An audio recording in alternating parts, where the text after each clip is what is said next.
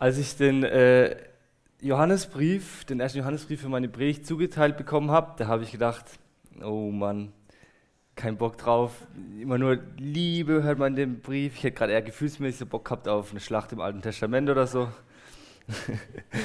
Aber als ich dann den, ersten, den Brief das erste Mal ganz durchgelesen habe, da habe ich echt die Luft angehalten. Und als er fertig war, uff, der haut da Sachen raus in dem Brief, da bin ich mal gespannt, was die nächste Woche noch so auf uns zukommt, die nächsten Wochen noch auf uns zukommt. Der ist Hammer, der Brief. Ich würde sogar sagen, er ist mein Lieblingsbrief im Neuen Testament geworden. Klammer auf, wenn jetzt nächstes Mal der Philemon-Brief dran ist und ich predige drüber, würde ich wahrscheinlich das gleiche über den Philemon-Brief sagen. Aber das ist halt immer so, mit dem, womit man sich auseinandersetzt, das ist dann äh, immer toll. Ne? Der Johannes, der haut richtig rein. Ich finde, der, der ist sehr praktisch. Ähm, einfach, nicht so kompliziert und einfach lebensnah.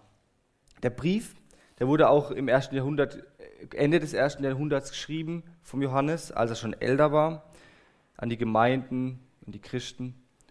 Äh, und er ist ein sehr ungewöhnlicher Brief, weil er hat keinen Adressat, er hat keinen Absender, nichts, keine Anrede, wie es halt normalerweise üblich ist für einen Brief. Der kommt direkt zur Sache. Und zwar ist der Johannes wahrscheinlich sehr wahrscheinlich in Sorge gewesen, dass in den Gemeinden Leute aufgetreten sind, die alles Mögliche gelehrt haben, was nicht dem Evangelium entspricht, die darüber hinausgegangen sind. Er redet von Antichristen, die aus den eigenen Gemeinden auftreten und jetzt eine neue Lehre mitbringen, zusätzlich zum Evangelium, irgendwie noch weiter, höher, besser, keine Ahnung. Und er richtet sich gegen diese Leute und schreibt ganz klar von seiner Autorität als Apostel her und weist es zurück und er kämpft, ist ein Kampfbrief im Prinzip. Also er kämpft gegen diese Verströmungen an, gegen diese äh, falschen Lehren. Und äh, diese Leute, die haben gelehrt, dass, dass Jesus als Retter, Gott, also Gott als Retter auf diese Erde gekommen ist und Mensch geworden ist, um, um die Menschen zu retten. Und dass er gleichzeitig Mensch und Gott ist. Und sie haben behauptet, die besondere Erleuchtung oder Erkenntnis zu haben, die darüber hinaus noch weitergeht. Ja? Also wir Normalbürger wären wahrscheinlich Level zu niedrig für diese Leute gewesen. Und haben aber in ihrem Leben eigentlich keine Früchte gezeigt. Diese Leute, also kommt auf den Brief, auf den, im weiteren Verlauf im Brief deutlich hervor, haben eigentlich nicht das getan, was Gott will. Und das, das hat, weist Johannes klar zurück.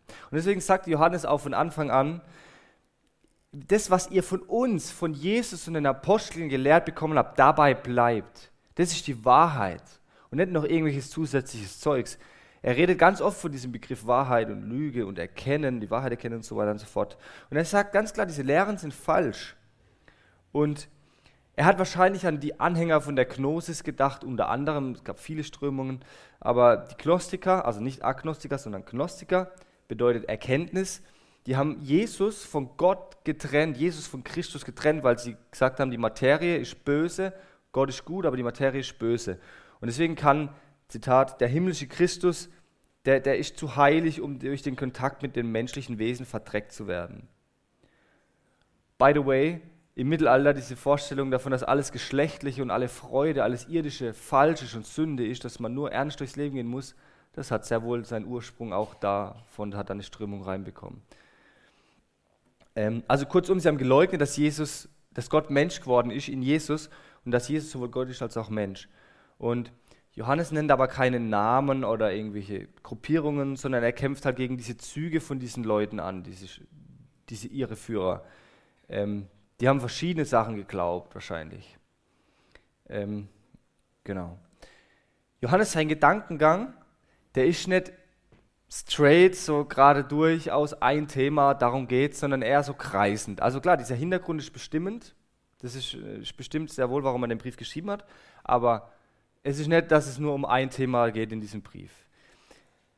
Er sagt hier über das Leben im Licht und mit Gemeinschaft mit Gott leben und dann, dann redet er wieder über die Liebe. Ich will, dass ihr euch liebt. Dann redet er wieder über das, über Verführung und sonst was. Aber ihr sollt euch lieben, kommt er wieder zurück. Also wie so kreisen und er kommt immer wieder, immer wieder zur Liebe zurück.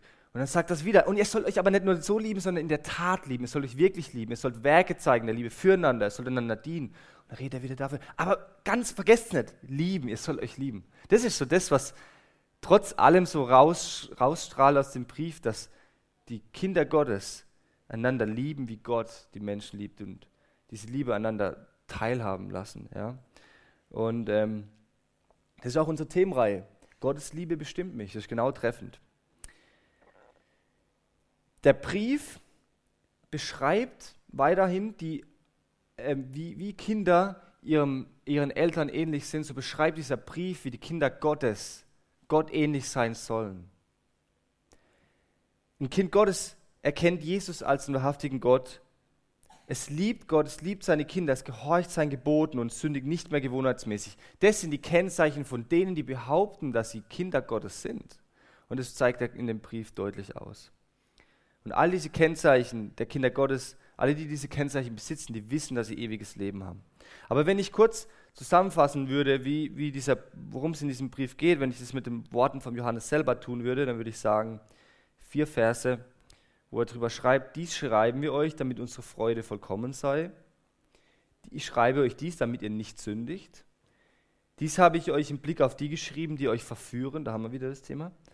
Dies habe ich euch geschrieben, damit ihr wisst, dass ihr ewiges Leben habt, die an den Namen des Sohnes Gottes glaubt. Also das sind die vier Gründe, die Johannes selber in dem Brief erwähnt, warum er diesen Brief schreibt. Wenn ich aber mit einem Wort versuchen würde, diesen Brief zusammenzufassen, weil es irgendwie diese vier Themen übergeordnet ist über diese vier, über diese vier ähm, Anliegen, dann würde ich sagen, das ist Gemeinschaft. Das kommt nämlich gleich am Anfang zum Predigtext hervor, dass es ihm darum geht, dass die Kinder, dass die Menschen Gemeinschaft mit Gott haben, dass die Kinder Gottes Gemeinschaft mit Gott haben. Das ist sein größtes Anliegen und davon kommen diese vier Anliegen heraus sozusagen. Und darum geht es immer auch heute. Echte Gemeinschaft mit Gott führt zu Freude und einem gesunden Umgang mit Sünde. Das sind die zwei Dinge, die uns der Text heute lernen will. Der Predigtext ist ganz einfach aufgebaut. Johannes beschreibt zuerst ein Kennzeichen echter Gemeinschaft mit Gott, nämlich dass Freude mein Leben bestimmt. Und dann schreibt er später darüber ein weiteres Kennzeichen von echter Gemeinschaft mit Gott, dass Sünde mein Leben nicht mehr bestimmt. Der Johannes nennt, um auf den ersten Punkt jetzt zu kommen, Freude bestimmt mein Leben, eine Grundlage, um Gemeinschaft mit Gott zu haben und am Ende den Zweck der Gemeinschaft mit Gott. Aber ich lese mal gerade nochmal den Text. Was von Anfang an war, was wir gehört, was wir mit unseren Augen gesehen, was wir angeschaut und unsere Hände betastet haben von dem Wort des Lebens. Und das Leben ist offenbart worden und wir haben gesehen und bezeugen und verkündigen euch das ewige Leben, das bei dem Vater war und uns offenbart worden ist. Was wir gesehen und gehört haben, verkündigen wir auch euch, damit auch ihr mit uns Gemeinschaft habt. Und zwar ist unsere Gemeinschaft mit dem Vater, mit seinem Sohn Jesus Christus. Ich kann mir vorstellen, wie Johannes zu Ohren gekommen ist, dass da in den Gemeinden wo halt das Christentum sich verbreitet hat, wo er auch gewirkt hat, neue Leute hinkommen, Leute, die die falsche Dinge lernen, ihr Lehrer, so nennt das selber in dem Brief, Verführer, die alles Mögliche sagen, aber nicht das, was Gott, was Gott eigentlich, äh, was Jesus in Gott gesagt, äh, Gott in Jesus gesagt hat und den Aposteln weitergegeben hat. Und dann kann ich mir vorstellen, wie als alter, reifer, weißer Mensch, als, als, als, als der, der von, von Anfang an mit Jesus dabei war, ähm, wie er dann sagt, in etwa, beruhigt euch, denkt dran, wir waren von Anfang dabei. Wir waren es, die von Anfang an mit Jesus unterwegs gewesen sind, die, die ihn gesehen haben, gehört haben, gefühlt haben, die mit allen Sinnen erlebt haben, was Jesus ist, was er tut, was er sagt, wie er handelt, wie er denkt. Wir sind diejenigen, die von Anfang an diese Sachen mitbekommen haben. Er wiederholt sich, er wiederholt sich ganz oft und dann sagt er, ja, wir haben ihn angefasst und das Leben ist für alle Menschen sichtbar geworden und allen Menschen bekannt gemacht worden auf dieser Erde in Jesus. Und wir, die wir dabei waren, also wieder, er wiederholt sich die ganze Zeit, äh, bei diesem unglaublichen Geschehen haben das ewige Leben in Person gesehen, das niemals vergeht. Wir bezeugen es, es ist wahr. Und wir erzählen es euch weiter, wir erzählen euch von dem ewigen Leben, das beim Vater gewesen ist im Himmel und doch uns Apostel in ganz besonderer Art und Weise offenbart worden. Weil wir haben einen Anteil gehabt, den Jesus den anderen Menschen nicht hatten in dieser Art und Weise. Und wir haben mehr Zeit mit Jesus verbracht. Und all das, was wir gesehen und gehört haben, erzählen wir auch euch, damit ihr mit uns daran teilhabt, damit ihr Gemeinschaft habt mit Gott, mit dem Vater, mit dem Sohn. Wer hat das Recht, irgendwas zu lernen, wenn nicht wir? Vergesst diese Leute, die da kommen und euch jetzt neue Dinge sagen wollen. Bleibt bei dem, was von Anfang an gewesen ist. Was wir euch beigebracht haben, was Jesus beigebracht hat. Ich finde es total cool. Der Johannes wiederholt sich wirklich oft. Also wenn ihr den Text lest, er sagt das alles drei, vier Mal sogar. Ich habe immer gedacht, ich bin der Einzige, der sich immer wiederholt. Ich muss auch immer alles zehnmal ausdrücken, um Nachdruck zu verleihen. Aber wenn der Johannes das macht, ist das wohl okay. Hä? ja, Spaß beiseite. Er ist auf jeden Fall, es ist ihm sehr wichtig. Wirklich wichtig. Das muss klar sein. Vergesst diese Typen. Wir lernen nichts anderes als das, was Jesus weitergegeben hat und die Apostel. Und er will diese Verwirrung runterbrechen. Er will diese Verwirrung, äh, Ruhe reinbringen, diese Verwirrung. Und das Subjekt, wovon die ersten zwei Verse hier handeln, ist das Wort des Lebens. Und das kennt ihr sicher aus Johannes 1. Am Anfang war das Wort, das Wort war bei Gott und das Wort war Gott. Der, der das Wort ist, war am Anfang bei Gott. Durch ihn ist alles entstanden. Es gibt nichts, was ohne ihn entstanden ist. In ihm war das Leben. Und er redet hier wieder von diesem, diesem Leben. Und das ist die Grundlage, um Gemeinschaft mit Gott zu haben, dieses Wort des Lebens um überhaupt lebendig werden zu können im Herzen. Und in Kapitel 5 sagt er, wer Jesus hat, wer den Sohn hat, der hat das Leben. Und wer den Sohn nicht hat, der hat das Leben nicht. Er sagt klipp und klar, die einzigste Grundlage, um Gemeinschaft mit Gott haben zu können, ist Jesus Christus. Niemand sonst. Und wenn diese Leute daherkommen und das nicht glauben, dann habt keine Gemeinschaft mit diesen Leuten. Das funktioniert nicht. Das Wort des Lebens ist nicht nur einfach eine Illusion gewesen, sondern eine wirkliche Person in Fleisch und Blut. Jemand hat mal gesagt, ich bin froh, dass meine Erkenntnis bezüglich des ewigen Lebens nicht auf den Spekulationen der Philosophen oder sogar der Theologen, sondern auf dem absolut zuverlässigen Zeugnis derer beruht, die ihn hörten, sahen, angeschaut und betastet haben. In ihm ist dieses ewige Leben Fleisch geworden. Das war nicht nur ein schöner Traum, sondern eine handfeste Tatsache, die sorgfältig beachtet und genau aufgezeichnet wurde. Und vielleicht sitzt du auch hier und sehnst dich nach Gemeinschaft mit Gott und weißt aber gar nicht, ob Gott nahbar ist. Und ich will dir sagen, ja, er ist nahbar in Jesus Christus. Und wenn du Jesus siehst, dann siehst du, wie Gott ist. Nur bei Jesus kannst du erkennen, wie Gott ist, weil Gott sich in Jesus offenbart hat. Er hat sichtbar gemacht, wie er ist, wie er denkt, wie er fühlt, warum er so handelt, wie er handelt. Schau auf Jesus. Und wenn du meinst, ein bisschen Buddha und Yoga und Hinduismus und das und das und Reise ins innere Ich und Erleuchtung kann dir auch weiterhelfen. Du kannst nur Gemeinschaft mit Gott haben durch Jesus Christus. Niemand sonst. Es gibt keine andere Möglichkeit zu echtem Leben als durch ihn. Er ist das Wort Gottes. Hier spricht Gott. Wenn Jesus redet, redet Gott. Damit sind alle Wege zur Gemeinschaft mit Gott als allein durch Jesus zum Scheitern verurteilt. Und Johannes besagt und bezeugt mit seinem eigenen Leben all das, was er selbst und mit dem, mit dem Wort des Lebens erlebt hat. Aus einem Grund, damit auch ihr mit uns Gemeinschaft habt. Und zwar ist unsere Gemeinschaft mit dem Vater, mit dem Sohn, mit seinem Sohn Jesus Christus. Also alle, die dieses Zeugnis von den Aposteln annehmen, die haben Gemeinschaft mit dem Vater, mit seinem Sohn Jesus Christus sowie auch mit allen anderen Gläubigen, die daran glauben. Und ich glaube, dieses Wort Gemeinschaft ist sehr wichtig und sehr grundlegend. Er benutzt es gleich am Anfang an, um das klarzustellen. Das schreibe ich, damit ihr Gemeinschaft habt. Das ist ihm sehr wichtig. Und Gemeinschaft bedeutet, ich teile mein Leben mit jemand. Also ich habe zwar vergessen, meinen Ehering wieder anzuziehen, seitdem ich an der Schulter operiert worden bin, aber ich bin verheiratet, okay? Ähm, ich kann verheiratet sein mit meiner Frau und mein ganzes Leben mit ihr teilen. Ich rede mit mein, meiner Frau über meine Gefühle, über meine Gedanken, das tiefste Innere, was mich so bewegt. Sie ist der erste Ansprechpartner. Wir leben unser Leben gemeinsam Seite bei Seite. Wir teilen, wir sind eine Einheit. Aber ich kann auch ein Leben leben in einer Ehe mit einer Frau. Ich kann mich völlig zurückziehen aus dieser Ehe. Ich rede nicht mehr mit ihr über den Tag und über meine Gefühle und über meine Dinge, die persönlich und intim sind. Ich kann zwar verheiratet sein, aber mich von ihr distanzieren. Das ist alles möglich.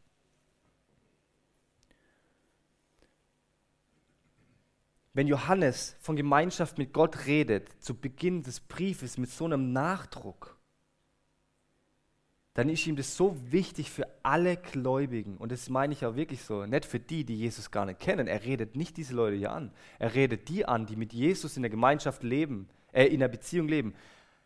Ich wünsche mir aber, dass ihr Gemeinschaft habt. Es ist möglich, dass du ein Kind Gottes bist, aber du hast Gott, du hast nie wirklich Gemeinschaft mit ihm. Das ist alles möglich.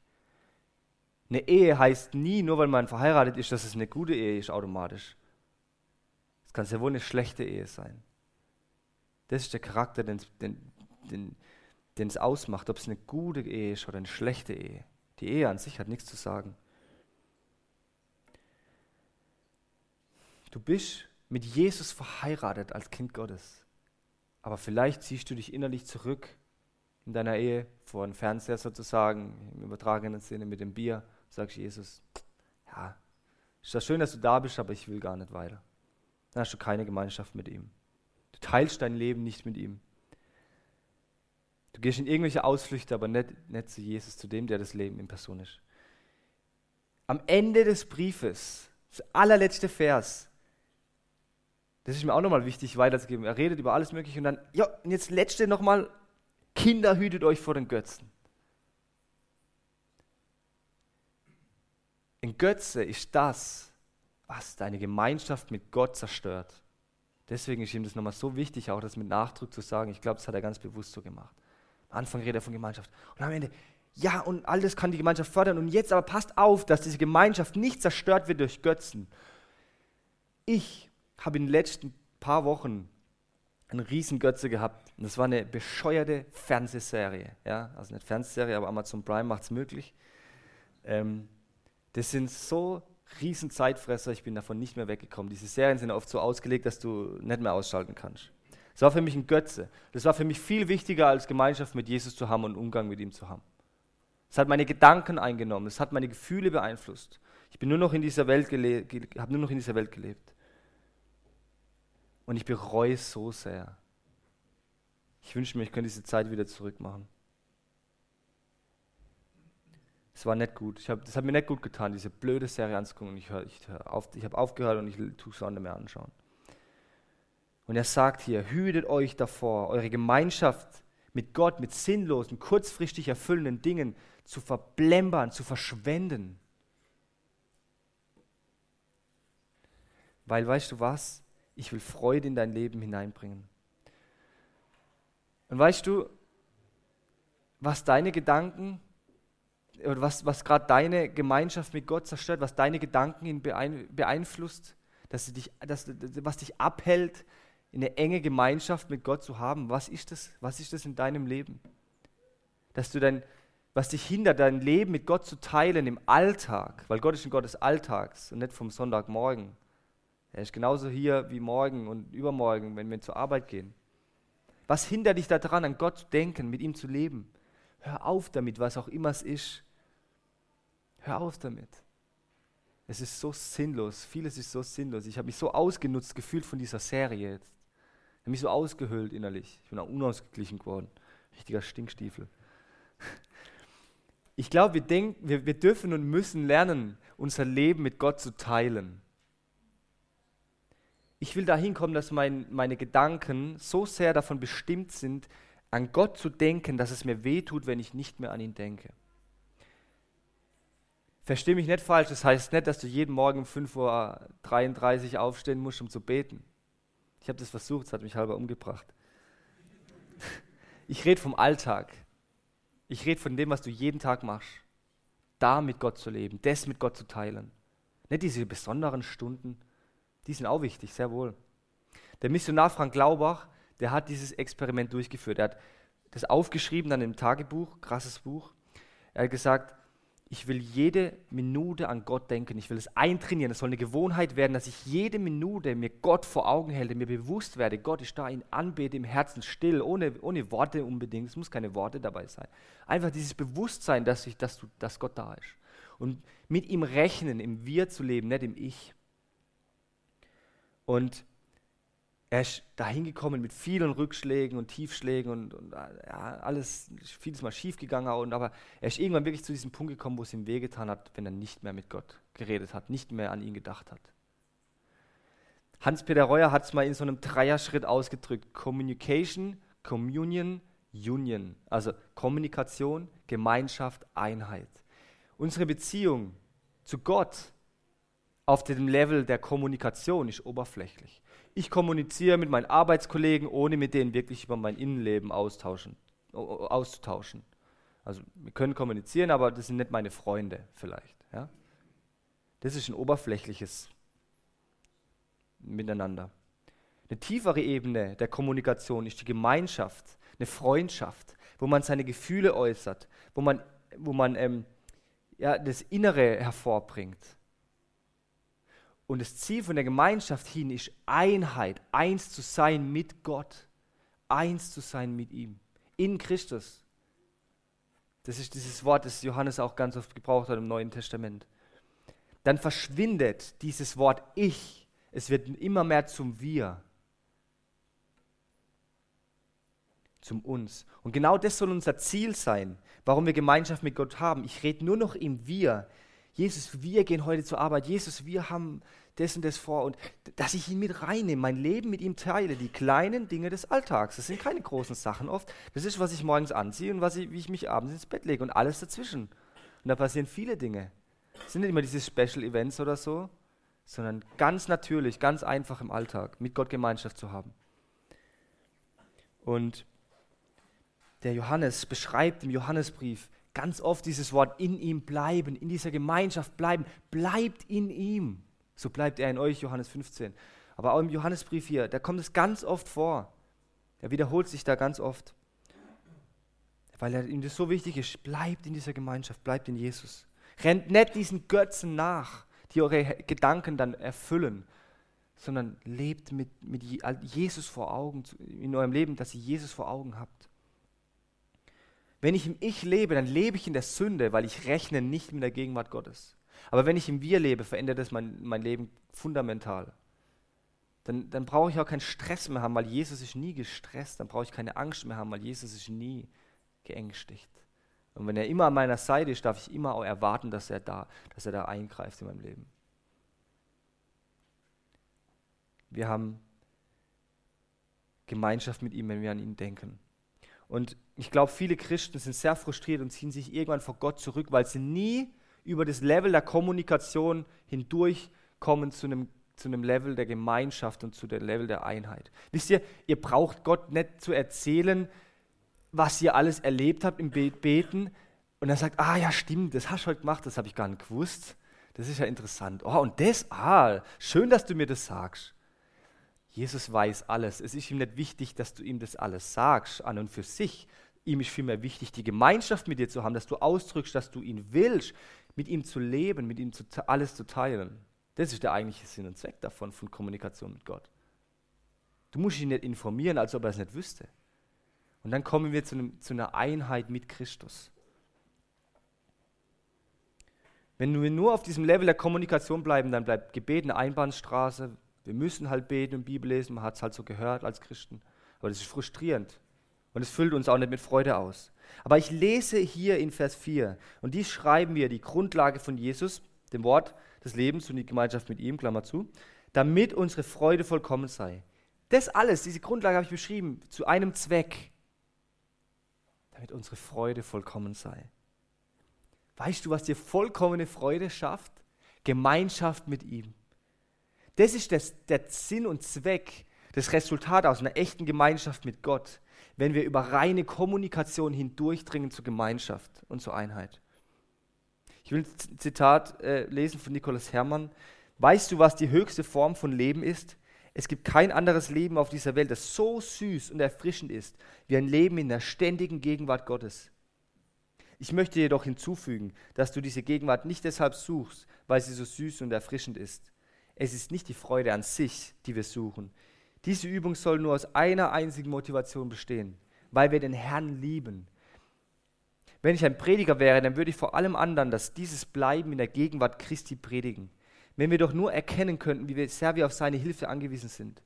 Wenn wir wirklich sehen würden, wie hilflos wir ohne ihn sind, dann würden wir ihn nie aus unseren Augen verlieren. Nicht einmal für einen einzigen Moment.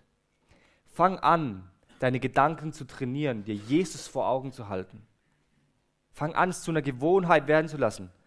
Du brauchst nicht versuchen, jede Minute das zu schaffen. Das wird, das wird Übung sein, wie jede, wie jede was wir, wir trainieren, das braucht Zeit, das braucht Übung. Aber wenn es erstmal eine Gewohnheit ist, dass du schaffst, ich denke jede zehn Minuten an Gott, dann kannst du schaffen fünf Minuten und dann irgendwann kommst du dahin, dass du dass wirklich permanent Jesus vor Augen hast. Das ist mein Ziel, das wünsche ich mir. Und das geht nicht ohne Rückschläge, das geht nicht ohne Scheitern und Versagen. Und dann steh einfach auf und mach weiter. Es ist nicht wert, darüber zu heulen, dass wir es versagt haben. Mach einfach weiter, fang wieder von vorne an. Lebe bewusst in der Gegenwart Gottes und hab Gemeinschaft mit ihm, teile dein Leben mit ihm. Weil echte Gemeinschaft führt zu, echte Gemeinschaft mit Gott führt zu Freude und dem gesunden Umgang mit Sünde. Das ist mein zweiter Punkt. Das zweite, das zweite Kennzeichen echter Gemeinschaft. Freude bestimmt mein Leben.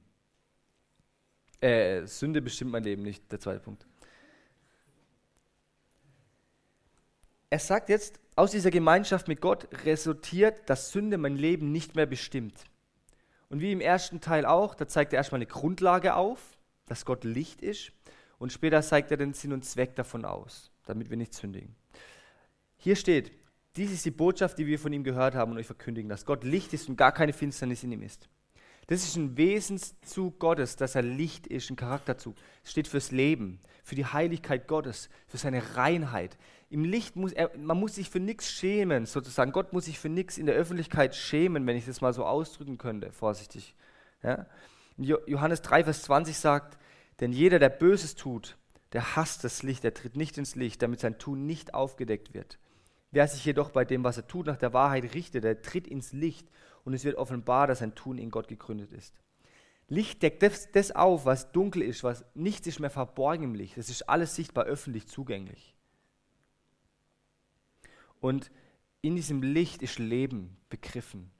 Die Finsternis hingegen steht für den Machtbereich, Machtbereich des Teufels, wo Angst, wo, wo Verderben, wo Unglück herrscht, wo Sünde wuchern kann. Dieser Bereich, der unter dem Zorn Gottes steht, für die Trennung von Gott. Es ist nicht ein bildlicher Ausdruck für Sünde, sondern vielmehr ähm, für, das, für die Folgen von der Sünde und für, für, für den Machtbereich, wo Sünde Leben zerstört und kaputt macht, wo Lieblosigkeit und so weiter herrscht.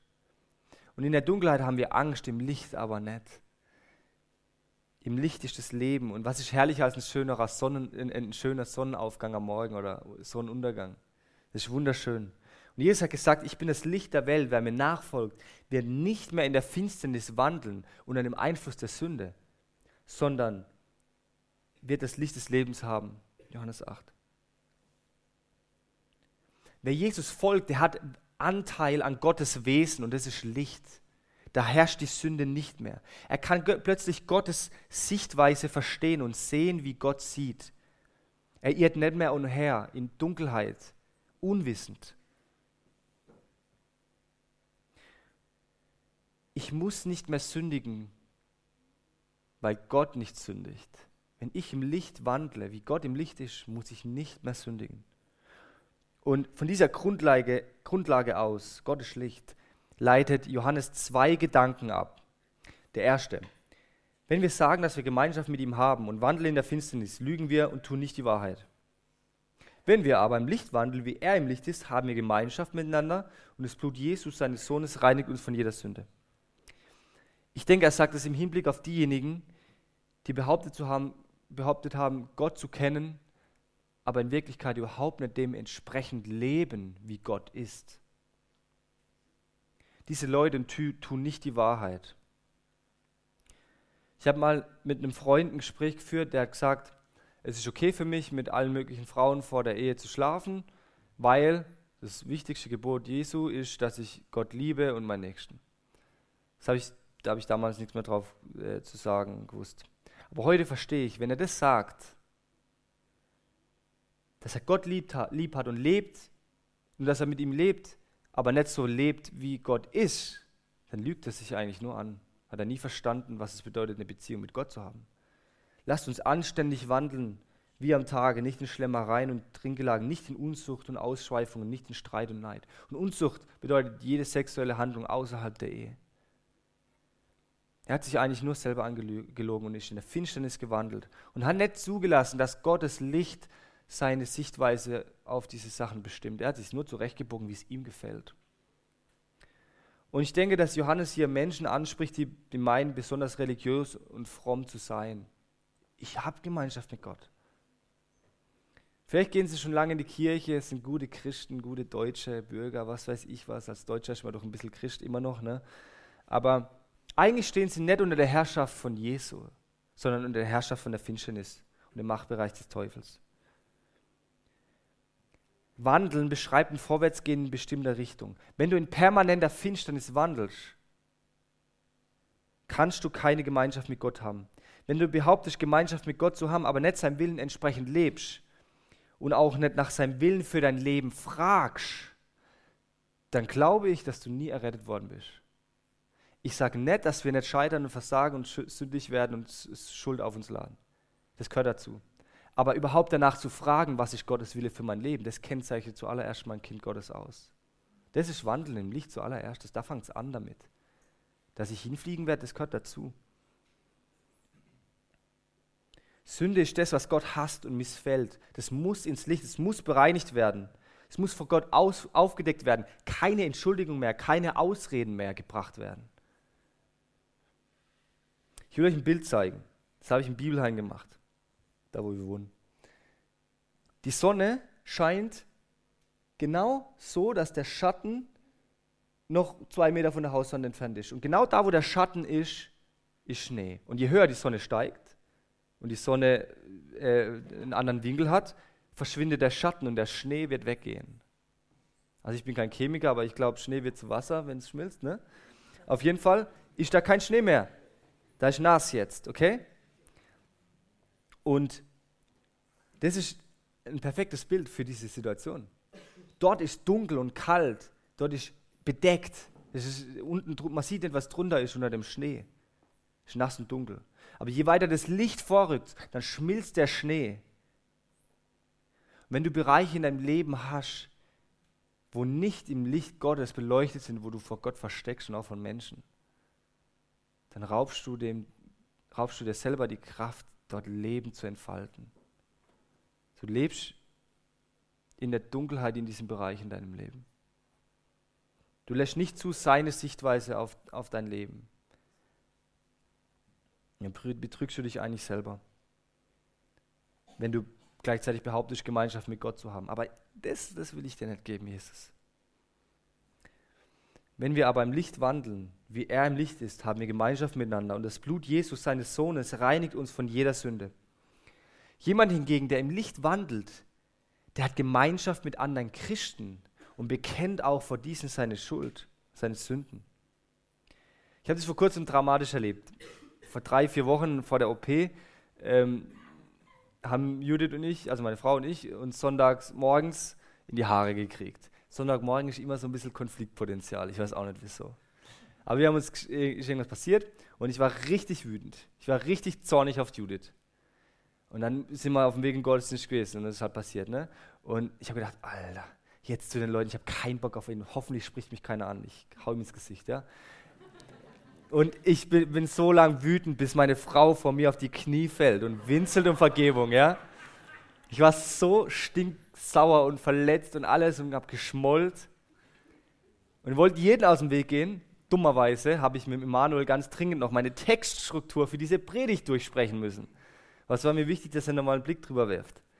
Dann habe ich mindestens mit Emanuel drüber reden müssen, ne? also äh, noch kurz reden müssen. Dann habe ich gesagt, Emanuel, komm, wir müssen kurz schwätzen. Dann habe gesagt, hier, ich zeige dir das und das. Und dann habe ich diese Verse gelesen. Denkt ihr, ich konnte weitermachen wie bisher? Ich habe aufhören müssen. Ich habe gesagt, Emanuel, stopp. Weißt du, was mir gerade passiert ist? So ein Blödsinn ist mir gerade passiert und ich bin so stinkwütend und aber ich will es jetzt nicht mehr, ich kann nicht mehr, ich will nicht in dieser Finsternis wandern, ich will das jetzt bereinigen und in dem Moment, wo ich das, wo ich das ausgesprochen habe und bekannt habe, meine Sünden da bekannt habe, dass ich schuldig geworden bin an meiner Frau, da waren meine Gefühle weg und ich bin rein geworden von dieser Macht, die mich gefangen gehalten hat und mich runtergezogen hat. Ich habe Befreiung erlebt, es war so schön. Und er hat für mich gebetet und ich bin zu meiner Frau und habe um Vergebung gebeten für meine Schuld, hat, also für meine Sünden, ja, was ich falsch gemacht habe, nicht für ihre. Das war, der, Gott hat mich durch meinen eigenen Bibeltext und Predigtext überführt, vollkommen überführt, ins Licht geführt. Und ich bin danach rein gewesen. Jesus, sein Blut, das für das Leben steht, hat einen Bereich aufgedeckt in meinem Leben, wo Dunkelheit geherrscht hat. Und ich habe es ans Licht gebracht und es ist weg gewesen. Die Finsternis musste weichen, was mich da gebunden hat. Meine Gemeinschaft, die Gemeinschaft wurde wiederhergestellt zwischen mir und meiner Frau und zwischen mir und Gott. Ich will dich fragen, hast du jemand, wo du Sünden auspacken kannst? Unverschönt. Wo du wirklich sagen kannst, das läuft in meinem Leben, das geht gerade ab. Hast du jemanden, der in dein Leben hineinsprechen darf, der dir sagen darf, hey, pass mal auf, da ist Finsternis, da schimmelt's, da stinkt's, da wuchert's, da ist kein Licht. Das muss geklärt werden, das muss in Ordnung gebracht werden. Hast du so jemanden, der dir, wo du, wo du deine Sünden bekennen kannst? Es gibt kein Einzelgängertum im Reich Gottes. Wenn du denkst, du kannst allein durch die Welt gehen mit Jesus, hast du nichts verstanden. Es tut mir leid, es ist aber so. Du hast nicht verstanden, worum es geht. Wir sind ein Leib. Im Licht zu wandeln bedeutet, Gemeinschaft zu haben mit anderen Christen und unsere Sünden zu bekennen und zu beten und vergeben und vergeben zu lassen. Jesu Blut reinigt uns von jeder Sünde, jeder Sünde. Nicht nur die oder so. Jetzt ist es aus, jetzt ist es wieder an. Ähm, jede Sünde. Es ist möglich, dass du hier in den Gottesdienst gehst, aber du hast nie Gemeinschaft mit anderen Christen. Du hältst immer deine Fassade aufrecht. Das geht. Wir sind alle Meister im Verstellen, wie wir wirklich sind. Aber wenn ihr wüsstet, was zu Hause halt so abgeht, ne? Das darf keiner mitbekommen. Da machen wir lieber die Fensterläden runter. wir täuschen uns gegenseitig oft was vor. Aber wenn das so ist, dann wirst du nie erleben, was es bedeutet, rein zu werden von Sünden. Diese Macht zu brechen, wenn wir es ans Licht bringen. Das bricht die Macht der Sünde. Und ich wünsche mir eine Aufrichtigkeit in unserer Gemeinde, dass wir nicht einander was vormachen, sondern dass wir ehrlich miteinander umgehen können und, und diese Sünden bekennen und Licht hineinkommt in dunkle Bereiche in unserem Leben. Hören wir auf mit den Masken voreinander im Licht zu wandeln, das ist ein permanenter Lebenswandel, der dauert an, mit Rückschlägen, mit Versagen. Aber ich werde immer mehr zu dem Licht, das Gott ist, zu seinem reinen, heiligen Charakter. Und es geht nur durch Gemeinschaft mit Menschen, die auch auf diesem Weg unterwegs sind. Epheser 5 drückt es wunderbar aus. Früher gehörtet ihr selbst zur Finsternis, doch jetzt gehört ihr zum Licht, weil ihr in dem Herrn verbunden seid. Verhaltet euch so, wie Menschen des Lichts sich verhalten. Ihr wisst doch, die Frucht, die vom Licht hervorgebracht wird, besteht in allem, was gut, gerecht und wahr ist. Deshalb überlegt bei dem, was ihr tut, ob es dem Herrn gefällt. Und beteiligt euch unter keinen Umständen an irgendeinem Tun, das der Finsternis entstammt und daher keine guten Früchte hervorbringt. Deckt solches Tun vielmehr auf. Denn was manche im Verborgenen treiben, und er redet hier von Menschen, die Jesus kennen und lieben, ist so abscheulich, dass man sich schämt, es auch nur zu erwähnen. Doch alles, was aufgedeckt wird, ist dann äh, im Licht als das sichtbar, was es wirklich ist. Mehr noch, alles, was sichtbar geworden ist, gehört damit zum Licht. Gott weiß alles. Er sieht alles. Und deswegen bringen wir es vor ihn. Und der zweite Gedanke dazu, dass Gott Licht ist als Grundlage, um nicht zu sündigen, kommt in den nächsten Versen. Wenn wir sagen, dass wir keine Sünde haben, betrügen wir uns selbst und die Wahrheit ist nicht in uns. Wenn wir unsere Sünden bekennen, ist er treu und gerecht, dass er uns die Sünden vergibt und uns reinigt von jeder Ungerechtigkeit. Wenn wir sagen, dass wir nicht gesündigt haben, machen wir ihn zum Lügner und sein Wort ist nicht in uns. Das ist das schockierende, die schockierende Botschaft in unserer Zeit, dass jeder Mensch Sünde in sich trägt. Du denkst vielleicht, du bist ganz okay, ein guter Mensch. Lass mich dir mal kurz ein paar Verse aus dem Römerbrief vorlesen. Es ist keiner gerecht, auch nicht einer. Ich bin vorgesprungen. Es ist keiner, der verständig ist, der nach Gott fragt. Sie sind alle abgewichen. Sie taugen alle zusammen nichts. Da ist keiner, der Gutes tut, auch nicht einer. Ihre Kehle ist ein offenes Grab. Mit ihren Zungen betrügen sie. Otterngift ist unter ihren Lippen. Ihr Mund ist voll Fluchen und Bitterkeit. Ihre Füße eilen, um Blut zu vergießen. Verwüstung und Elend bezeichnen ihre Bahn und den Weg des Friedens kennen sie nicht. Es ist keine Gottesfurcht für ihren Augen. Alle Menschen betreffend. Ja? Alle Menschen sind beschuldigt, dass sie unter der Sünde sind. Das ist die Sichtweise Gottes auf das Leben der Menschen. Und wir meinen uns immer rausreden zu können. Aber das kann, sowas kann nur der sagen, der perfekt ist in jeglicher Hinsicht. Vollkommen. Da ist kein Makel, kein nichts, was man anklagen könnte. Und der hat natürlich einen anderen Anspruch als wir an unser Leben. Wie verloren bin ich eigentlich? Wenn Gott nicht in mir den Willen geweckt hätte, Gott zu suchen, nach ihm zu fragen, dann würde ich gar nicht das Interesse danach haben, ob es einen Gott überhaupt gibt. So verloren bin ich eigentlich. Und wir betrügen uns selbst, wenn wir meinen, wir sind ganz okay. Nee, wir sind total vom Krebs durchdrungen. Jede Zelle unseres Körpers ist durchdrungen von dieser Sünde, bis Jesus diese, diesen Fluch bricht. Auch wenn diese Symptome nicht gleich sichtbar sind für alle Menschen. Aber dieser Krebs muss behandelt werden, sonst führt er zum Tod. Und du meinst jetzt vielleicht, gut, es gilt nicht für mich, ich bin ja gerettet. Aber ich glaube, dann hast du nicht verstanden, was der Text sagt. Wisst ihr, zu was ich imstande bin für, zu tun, ja, was, was für erbärmliche Dinge ich tun kann, obwohl ich an Jesus glaube? Ich bin kein Deut besser. Kein Deut besser. Er sagt in Vers 10 sogar das Gleiche nochmal. Ne? Ähm, er wiederholt sich. Wenn wir sagen, dass wir keine Sünde haben, dann wenn wir unsere Sünden bekennen. Und wenn wir sagen, dass wir nicht gesündigt haben, er sagt es gleich nochmal, dann machen wir Gott zum Lügner. Es ist ihm so wichtig, er wiederholt sich wieder. Gott als Lügner zu bezeichnen, ist, das, ist, das geht nicht. Gott ist kein Lügner, er ist die Wahrheit. Aber wer behauptet, dass er keine Sünde hat, der macht Gott zum Lügner. Das ist unvorstellbar. Und die Christen brauchen nicht zu meinen, dass wir auch nicht in unserem Leben mit Sünde zu kämpfen haben. Wir sind manchmal die größten Heuchler von allen anderen, äh, vor allen anderen. Aber so genial in Vers 9, wenn wir unsere Sünden bekennen, so ist er treu und gerecht, dass er uns die Sünden vergibt und uns reinigt von jeder Ungerechtigkeit. Egal welche Sünden, egal wie oft, Gott ist treu. Das ist absolut zuverlässig. Absolut. Er hält sein Versprechen, dass er die Sünden, deine Sünden vergibt und dich sogar noch davon reinigst, wenn du sie bekennst. Er vergibt nur, er reinigt dich auch. Er macht dich, wie wenn du dreckig bist, überall und er macht es weg. Er, macht, er nimmt den Lappen und putzt weg. Er, er, nimmt diese Auswirkungen, die die Sünde auf dein Leben haben und, und heilt dich, lässt dich heil werden. Ich finde es so genial. Und wie kann Gott meine Sünden vergeben? Weil Jesus gerecht ist, weil Gott gerecht ist. Er ist gerecht. Eigentlich, weil Gott gerecht ist, müsste ich sterben, weil die Sünde lohnt, ist der Tod. Ich muss sterben. Und er hat den geschickt, ans Kreuz zu sterben, der keine Sünde in sich hat. Und er hat meine Sünden getragen. Deswegen ist Gott gerecht, wenn er mir vergibt. Weil er hat einen anderen geschickt an meiner Stelle, der diese Schuld auf sich genommen hat und dafür gebüßt hat. Er hat dafür bezahlt. Er ist ein Richterspruch ein für alle Mal auf sich bezogen.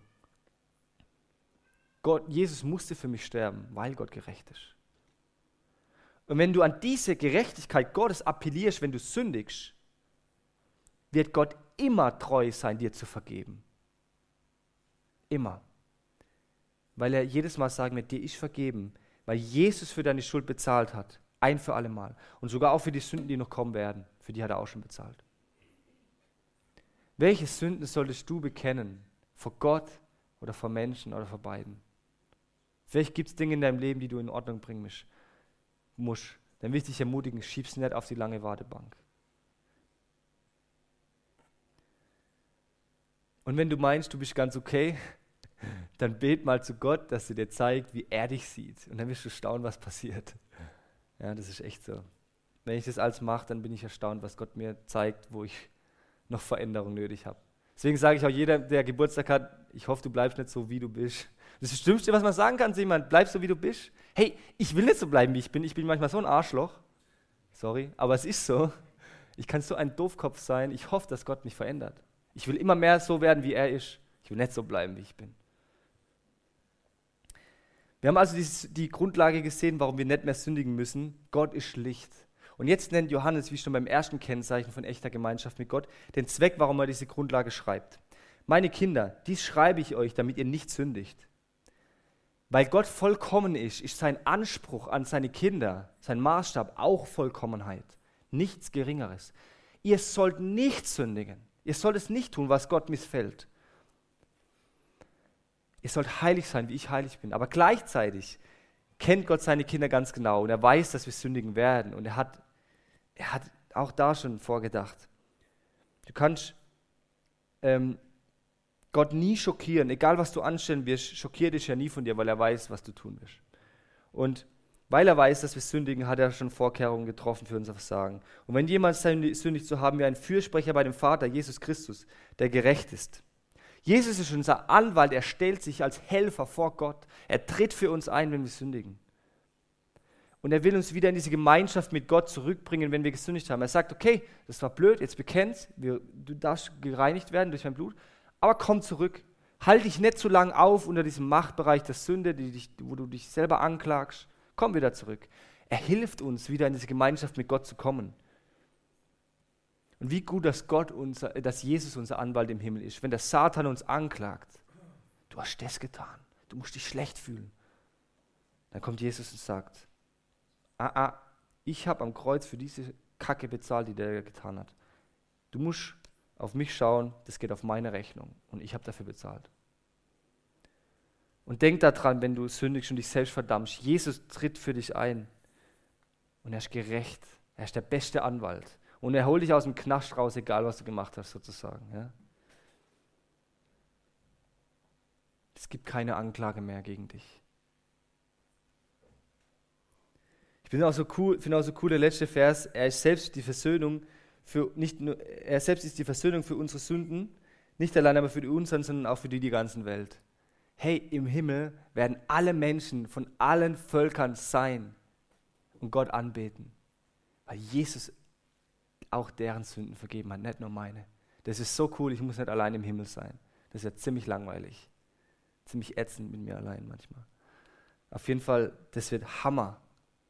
So viele Menschen und alle hat Gott erlöst durch sein Blut, durch seinen Sohn Jesus Christus. Da freue ich mich drauf. Und abschließend bleibt es sagen, wir haben heute gelernt, dass echte Gemeinschaft mit Gott zu Freude führt und zu einem gesunden Umgang mit Sünde. Ich fasse es nochmal kurz zusammen.